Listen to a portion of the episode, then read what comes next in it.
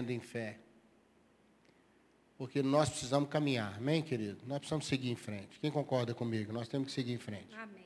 Nós temos que andar. Nós temos que andar. Ah, um pouquinho, mas andamos. Um centímetro, andamos, né, querido? Andamos. Temos que andar, rompendo em fé. Ou Deus abre o mar vermelho, nós andamos sobre as águas. Mas vamos andar para frente, irmão. Amém, Jesus. Amém? Amém. Ou Deus muda o negócio, ou Deus dá condição de a gente andar em cima do negócio, irmão. Nós vamos avançar. Que um santo otimismo tome conta da sua alma. Amém, Carlos? Tome conta da sua alma. Não vamos deixar a névoa do medo, da angústia, da preocupação e assentando a alma da gente, fechando. é? Amém? Vamos, vamos, vamos andar. Vamos andar, né, gente? Vamos andar. Pastor, andei tão pouquinho essa semana. Você andou, meu irmão? Ah, Pedro andou sobre as águas, mas depois afundou. Ele andou, irmão. Ele andou. Amém? Amém, Andou. Jesus. O restinho, né, Mari? Deus, Jesus levou ele. E nós vamos ter nossa oração agora.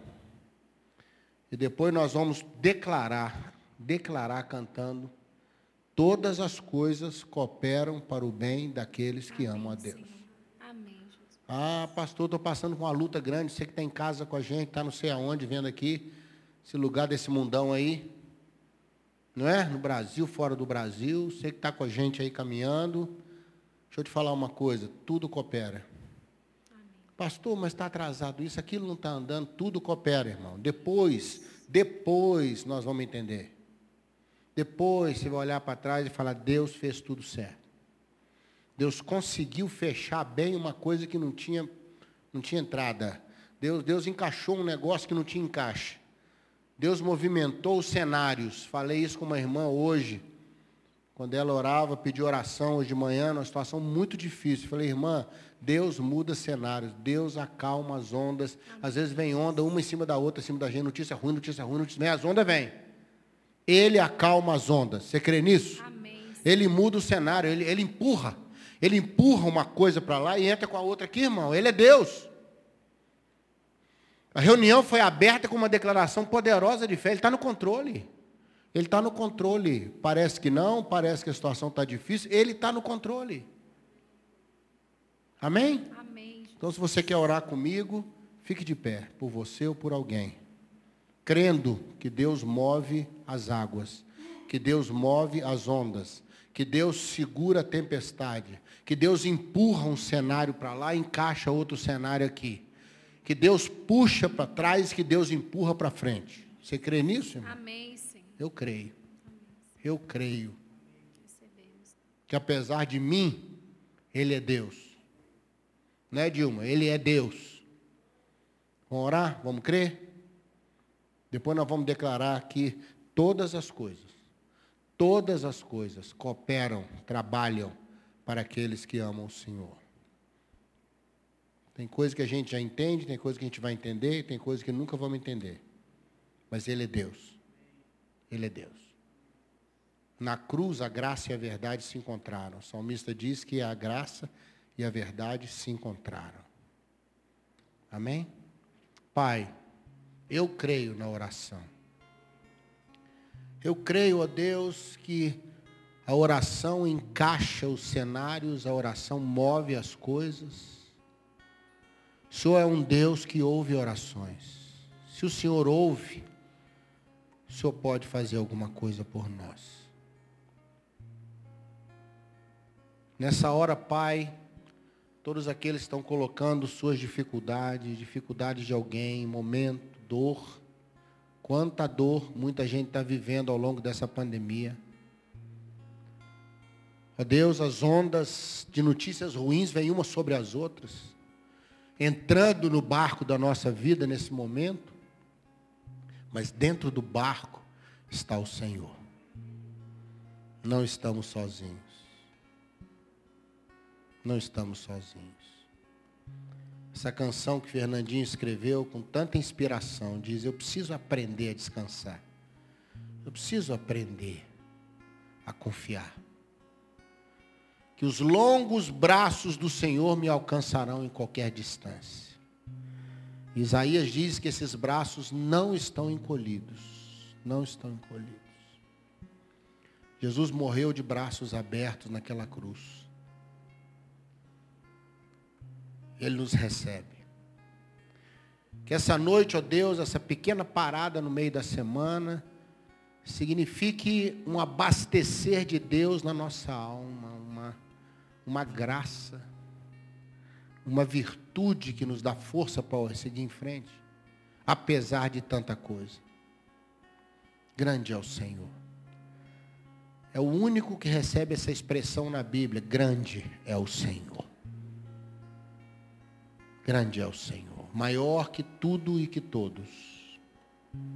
Por isso nós oramos, por isso nós cremos, por isso nós nos colocamos, olhamos tua palavra, vivenciamos nossa fé, porque grande é o Senhor. Recebe nossa gratidão, Senhor. No nome de Jesus. Amém. Vamos sentar, queridos. Todas as coisas. Todas as coisas cooperam para o bem daqueles Aqueles que te amam, todas as coisas. Todas as coisas cooperam para o bem daqueles que te amam. Senhor. Oh, aleluia. Todas as coisas cooperam para o bem daqueles que te amam. Deixa a sua alma se movimentar nessa canção e adorar o Senhor. Deixa a sua fé encaixar. Deixa a sua fé encaixar de novo. Todas, todas as coisas. Glória a Deus. Todas as coisas cooperam para o bem Boas ou ruins. Aleluia, aleluia, aleluia. Todas as coisas cooperam para o bem daqueles que te amam. Amém. Continua tocando aí, querido. Ó Deus, levantamos um clamor sobre a nossa nação. Sobre todas as autoridades. Sobre esse momento difícil que a nação vive debaixo dessa pandemia. Colocamos nossa nação como igreja do Senhor como aqueles que falam com o Senhor, que é o Deus de toda a terra, que a tua glória volte para nossa terra. Que brilhe o teu coração sobre nossa nação, Senhor. O Senhor ama o Brasil. O Senhor enviou para cá missionários de vários lugares do mundo para nos trazer esse evangelho de luz. E nós hoje podemos adorar o Deus vivo. Deus vivo. Muito obrigado, Senhor. Muito obrigado. Tenho um orgulho imenso de ser brasileiro. Amo a minha nação.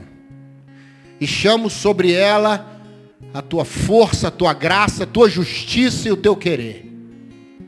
Levanta sobre nossa nação. Protege os valores bíblicos sobre nossas famílias e sobre nossa nação no nome de Jesus. Amém, amém, amém. Amém, queridos? Glória a Deus. Obrigado, queridos. Deus abençoe. Deus abençoe. Salmo 13. Vamos ler o Salmo 13? Você põe para nós, Léo? Salmo 13. Tem a Antonella veio hoje. Vamos ler o Salmo 13. Glória a Deus. Davi escreveu muitos salmos, mas esse é de uma é de uma riqueza, irmão. Ele é pequenininho, mas ele é cruel, ele, é, ele é forte. Ele é, ele é duro, são seis versículos fantásticos. Fantásticos. Porque ele mostra como ser abençoado pelo Senhor no meio da instabilidade. Vamos ler o Salmo? São seis versículos, né, Léo? Vamos lá então? Até quando, Senhor, te esquecerás de mim? Será que é para sempre? Até quando esconderás de mim o teu rosto? Verso 2: Até quando? Eu vou estar lutando dentro da minha alma com uma tristeza contínua cada dia no coração. Até quando meu inimigo se exaltará sobre mim?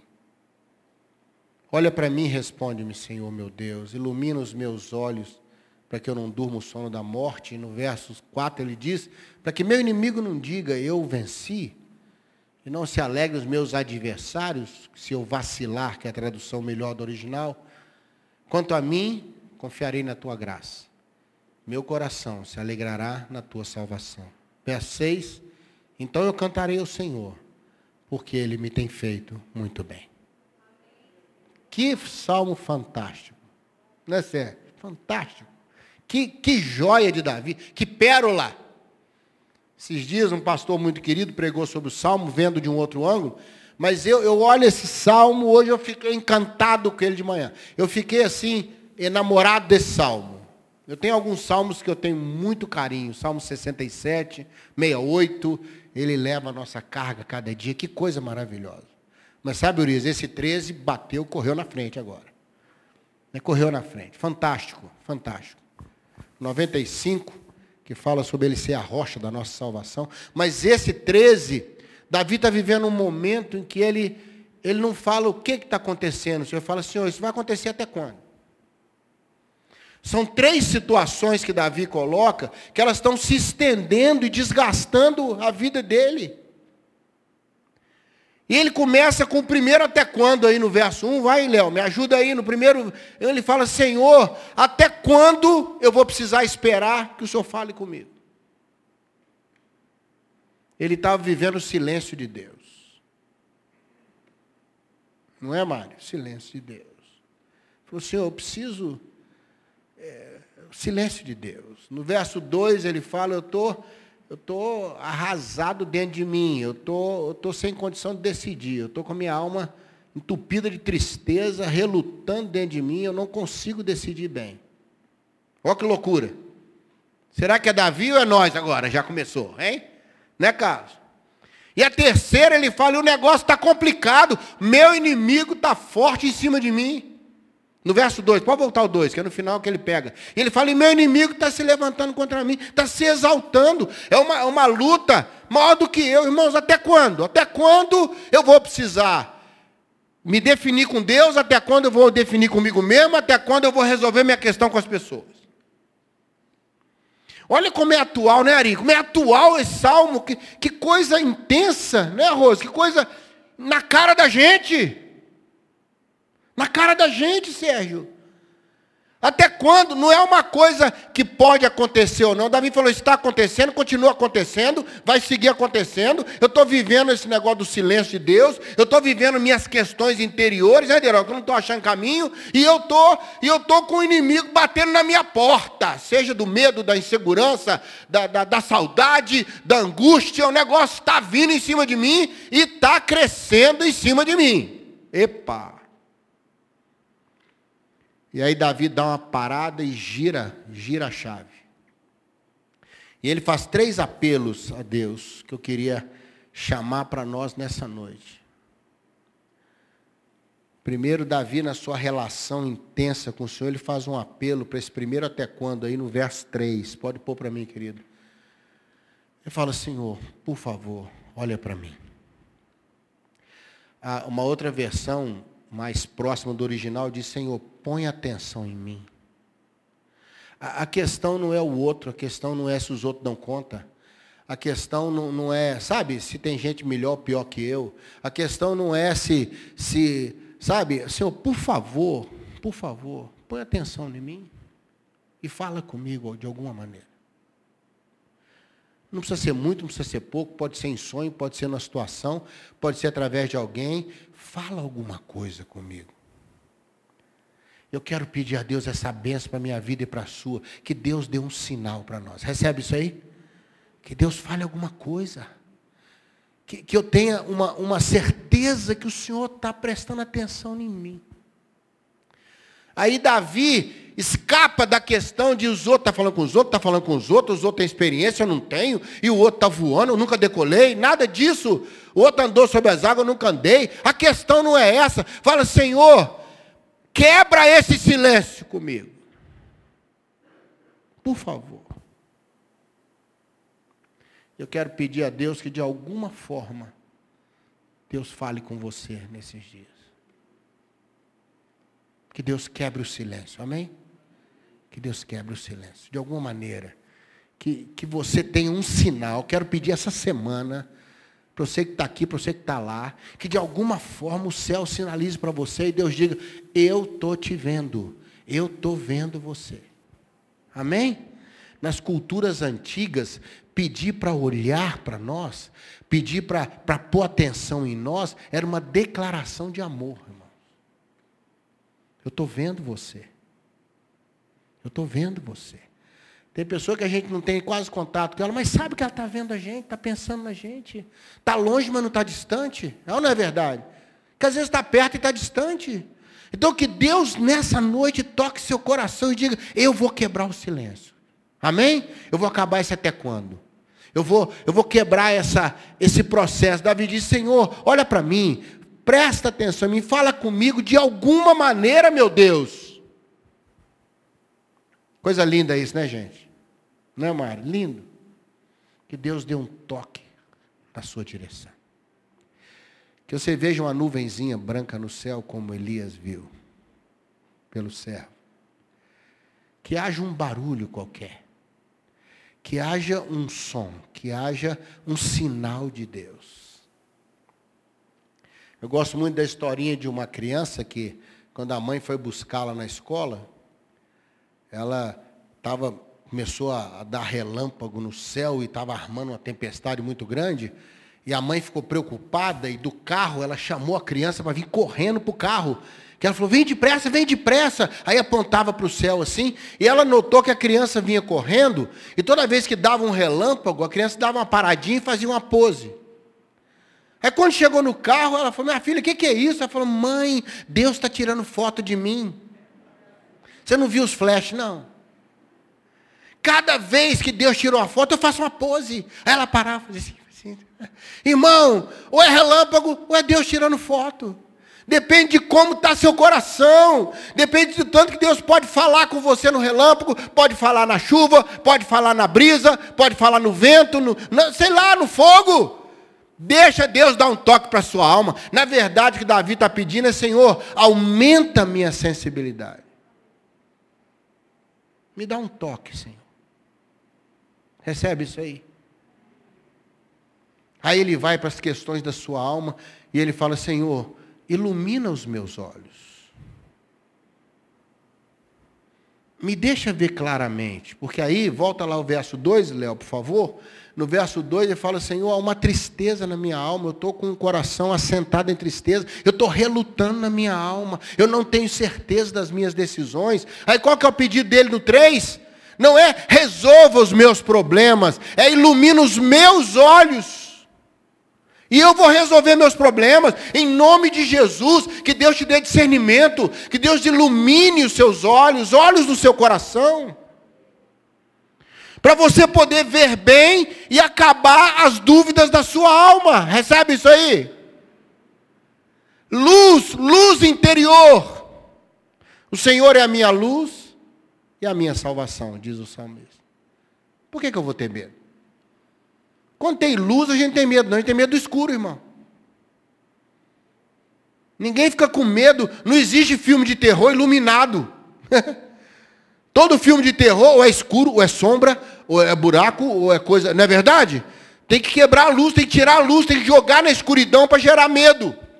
Em nome de Jesus, que ele, o pedido de Davi é, Senhor, ilumina meus olhos, eu vou poder ver bem a minha alma, vou poder ver bem as emoções, os sentimentos, meu coração, eu vou poder enxergar como que eu estou por dentro. Porque a Bíblia diz que aquele que julga a si mesmo não é julgado por ninguém. Aquele que tem a graça de poder ver a si mesmo bem, bem, bem. Paulo orou com relação aos Efésios, que sejam iluminados os olhos do vosso coração. É ruim quando eu não estou enxergando bem um sentimento, uma decisão, uma realidade. É ruim. Ainda não estou vendo. Então a oração de Davi, sábia, para quebrar o segundo até quando, não é o quê? É até quando? É o desgaste de ficar na alma relutando. A coisa não resolve. Aí a alma cansa. Porque a alma descansa quando a coisa anda. Concorda comigo? Aí ele vai para a terceira proposta, põe lá para mim verso 4. Com relação aos inimigos, ele só pede uma coisa: que ele não fique abalado. a, a melhor tradução da outra versão diz vacilar, fraquejar. Essa é a ideia. Davi pede uma coisa só. Ele não pede para Deus tirar os inimigos, ele não pede para mudar a situação. Ele fala assim: oh, me dá força, me dá firmeza. Amém? Me dá firmeza. Me dá condição de não fraquejar diante do inimigo, porque a minha dúvida alimenta o meu inimigo. Davi pede, Senhor, não me deixa fraquejar. A questão não é iluminar olho, não é, não é Deus falar, é Deus firmar você em você. É você dizer sim, dizer não, ou dizer não sei, mas com firmeza. Certas coisas nunca vamos resolver. Deus vai nos dar sabedoria para administrar. Entende isso aí ou não? Tem coisa que não muda, gente. Tem situações que já estão estabelecidas. Tem realidades que já estão em andamento. Não é verdade, gente? Tem coisas que não adianta falar, ah, não aconteceu. Ah, se voltasse atrás. Não existe isso. Relógio não anda para trás. Todo relógio que você quer arrumar o ponteiro e anda para trás, você estraga o relógio. Nunca você pode acertar relógio voltando o ponteiro. Sabia disso? Você estraga o relógio. Se acertar para frente, não tem problema. Não é? Andar a hora para frente não tem problema. Por isso que eles falam, não volte a hora. Rode até o outro dia e volte na hora. Não mexa o ponteiro para trás. Amém? Não adianta. Não adianta. O que eu quero pedir a Deus que Ele te dê força e firmeza. Recebe isso aí não? Não vai vacilar. Você não vai vacilar. Você não vai tropeçar o seu pé. Salmo 121 diz: O Senhor não deixará que os seus pés vacilem.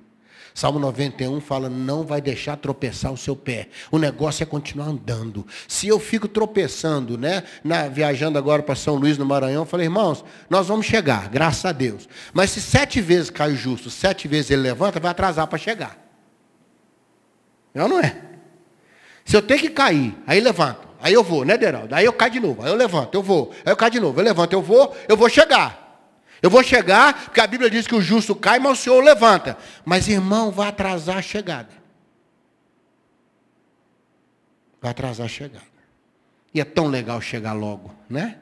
É tão bom chegar inteiro, chegar bom. Amém? Resolver logo esse negócio, andar para frente, para o lado, sei lá para onde vai andar isso, mandar. Às vezes até andar para trás é uma solução, irmãos. Né? Diz que na história da estrada cristã, um irmão ficou muito chocado que ele viu uma, alguém que ele considerava muito, uma pessoa que ele achava que tinha uma vida cristã muito boa, andando para trás. Ele falou: gente, esse irmão que eu achei que era assim, forte, valente, andando para trás, Marcos. Aí ele ficou apavorado, decepcionado, falou: ixi, se ele está voltando e eu. Aí quando ele andou um pouquinho mais, ele viu que tinha um buraco e um buraco grande. Aí aquele irmão vinha correndo lá atrás, dá licença, dá licença, dá licença. Passou voando e pulou o buraco. O irmão não estava voltando, estava tomando distância. Amém? Ele já tinha visto outros buracos. Ele já viu que às vezes você tem que ter humildade para perder um pouco, para poder ganhar força e velocidade para saltar mais longe. Recebe isso aí ou não? Não julga ninguém que está voltando, sabe por quê? Ele pode estar tá tomando distância. Daqui a pouco ele vai passar do seu lado igual uma bala, assim. É dois, três anos na vida dele, que parece que ele andou para trás, é, é, um tempo na vida, mas não, lá na frente vai falar, gente, esse tempo foi importante para eu ganhar energia, para eu ganhar força, para eu ganhar a condição de saltar lá na frente, de tomar decisões maiores lá na frente. Eu precisava passar por isso para alcançar aquilo. Amém? Amém, querido? Aí Davi toma uma postura importante. Aqui eu quero abençoar você. Não adianta só colocar esses pedidos para Deus. Você tem que assentar um ambiente que esses pedidos possam entrar. E aí no verso 5 e 6 ele nos dá os três ambientes. Primeiro, confie na graça de Deus. Amém? Graça é o favor de Deus. É as coisas que Deus tem que dar. Confie nisso. Confia nas coisas que Deus escolheu te dar. Não que você mereça nada, graça é favor imerecido. Não sei por que, que Deus tem me abençoado desse jeito. Não sei por que, que apesar de tanta coisa, Deus está me dando tanta coisa. Glória a Deus. Confia que o Senhor vai continuar sendo gracioso com você. Davi disse: Quer saber? Eu vou confiar na graça. Não vou confiar em mim, Não vou confiar nos outros, não vou confiar nas situações, eu vou confiar na graça do Senhor. Segunda coisa, ele falou: quer saber? Eu vou me alegrar na salvação. Salvação é aquilo que Deus fez, de modo que eu possa estar onde eu estou hoje. Amém? Ele me salvou. E porque ele me salvou, eu estou aqui hoje. Eu estou nessa situação hoje. Eu tenho compreensão, como nós cantamos no louvor, de romper em fé. Eu tenho que ter fé para romper.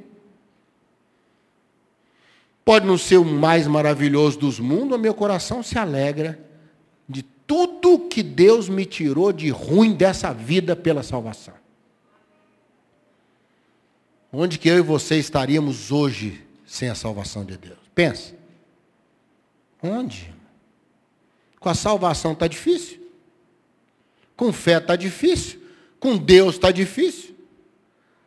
Eu sempre falo para os casais, não tira Deus do seu casamento, não, que com Deus está difícil. Não tira Deus da sua vida profissional, não, porque com Deus está difícil. Não tira Deus da, da, história dos seus filhos, das expectativas da sua alma, porque com Deus está difícil, né, Almir? Imagina sem Deus. Imagina sem Deus. Então Davi diz: Quer saber? Eu vou me alegrar no que Deus fez, de onde ele me tirou, sabe? E Davi foi um homem que Deus falou que Davi, eu tirei você lá. Você era um pastor de ovelhas, Davi. Sabe o que era um pastor de ovelha na época? Nada. Os pastores de ovelha e as mulheres tinham o mesmo peso social em Israel. Você já pensou um negócio desse? Ou seja, nada. Entendeu, Uri? Nada. Deus falou, Davi, eu tirei você de lá. Tirei você de trás do rebanho, da malhada, do, dos bichos, e tirei você novo ainda. Você era imaturo, 17 anos. Você não tinha nem maturidade, nem qualidade, nem condição nenhuma. Mas eu tirei você de lá e Davi nunca esqueceu de onde Deus tirou ele. E é por isso que ele virou um homem segundo o coração de Deus. Davi nunca esqueceu do seu início humilde, do que ele ia virar se Deus não entrasse na vida dele. Ele ia passar na história, irmão, sendo um criador de ovelhas. Nós nem íamos saber dele na Bíblia, nem história ter dele, nada, nada, Sérgio, nada. Ele ia passar como muitos outros passaram no anonimato de vida.